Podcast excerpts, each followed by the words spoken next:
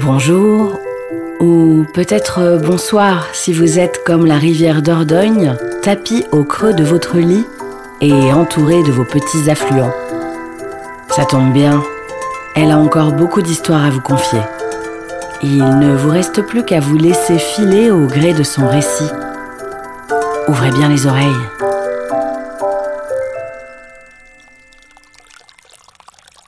Vous entendez ce bruit, les enfants? Bah oui, c'est quoi? Moi, ça me donne envie de faire pipi. Chut Tendez l'oreille. C'est de l'eau qui coule. Oui, c'est ça. C'est l'eau qui alimente le lavoir d'Exideuil. Et qu'est-ce qu'il a, ce lavoir? Eh bien, pour tout te dire, il fait un peu peur. Oh non Tu sais, autrefois, des remparts entouraient Exideuil, comme beaucoup de villes en Dordogne, pour se protéger des brigands. Chaque soir, on fermait les portes de la ville jusqu'au petit matin. Notre lavoir se trouvait à l'extérieur des remparts, ce qui ne posait pas de problème. Qui irait laver son linge en pleine nuit Et puis, on disait qu'il ne faisait pas bon s'y aventurer les nuits de pleine lune, au risque d'y rencontrer las boujadieras de la nuecht. Laisse quoi? Dites donc, vous deux, je vois que vous ne révisez pas beaucoup votre occitan. On appelait ces femmes les lavandières de la nuit, condamnées à laver pour l'éternité le linge souillé du sang de l'enfant qu'elles avaient assassiné. Oh, ça y est, ça fait peur. Tu ne crois pas si bien dire. Un soir, Morisset se fait surprendre par la nuit à son retour du marché de Périgueux et trouve porte close au pied de la ville.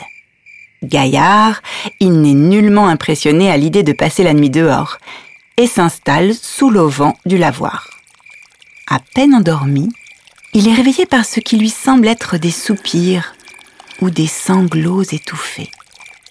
En effet, une belle jeune fille, toute vêtue de blanc, penchée au-dessus de l'eau, est en train de laver un drap. Lentement, elle lève la tête et regarde Morisset intensément. Là, elle pénètre dans l'eau et lui tend la main.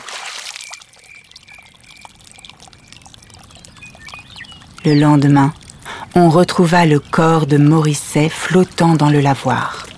Il était mort, noyé, mais son visage ne portait pas trace de souffrance. Au contraire, il semblait presque souriant. Élie, ami de longue date de Morisset, n'arrivait pas à se résoudre au mystère de sa disparition. Sa curiosité fut plus forte que sa prudence, et il décida de passer une nuit au lavoir.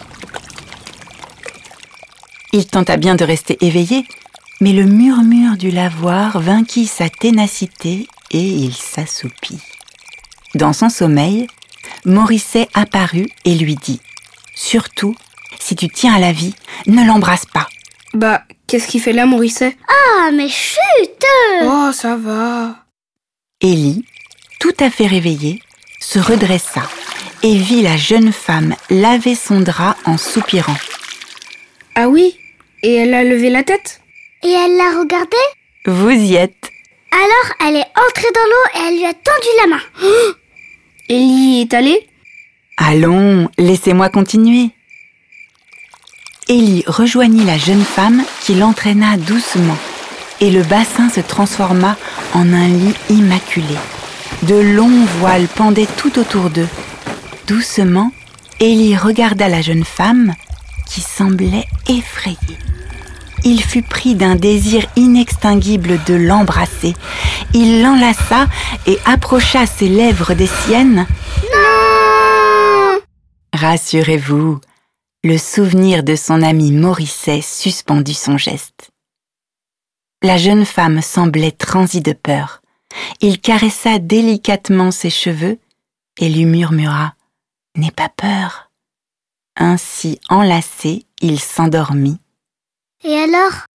Alors le jour se leva. Élie se réveilla et trouva face à lui la jeune femme qui l'observait. Tu m'as délivré, lui dit-elle, d'un puissant sortilège que m'avait lancé une lavandière de la nuit. Tant qu'un homme n'aurait pas passé une nuit avec moi sans m'embrasser, je serais prisonnière de ce lavoir, et tout homme qui m'embrasserait mourrait noyé. Je te remercie. Et ce fut elle qui embrassa Élie sans crainte du mauvais sort. Alors, ils se sont mariés? Bah oui, et ils vécurent heureux. Si vous vous rendez à Exideuil, le lavoir existe toujours. Il se trouve tout au bout de la rue Saint-Antoine, juste avant la rue Jean Rabot. Enfin, évitez peut-être d'y passer la nuit.